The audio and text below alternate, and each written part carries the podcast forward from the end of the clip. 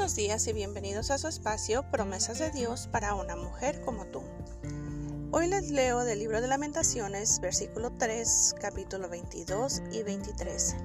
El gran amor del Señor nunca se acaba y su compasión jamás se agota. Cada mañana se renuevan sus bondades. Muy grande es su fidelidad.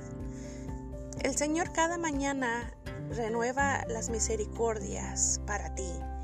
Y es gracias a su gran amor que tú te encuentras con vida el día de hoy. Así que recuerda, agradecele por el nuevo día y confía en la fidelidad de Dios. Que Dios te bendiga.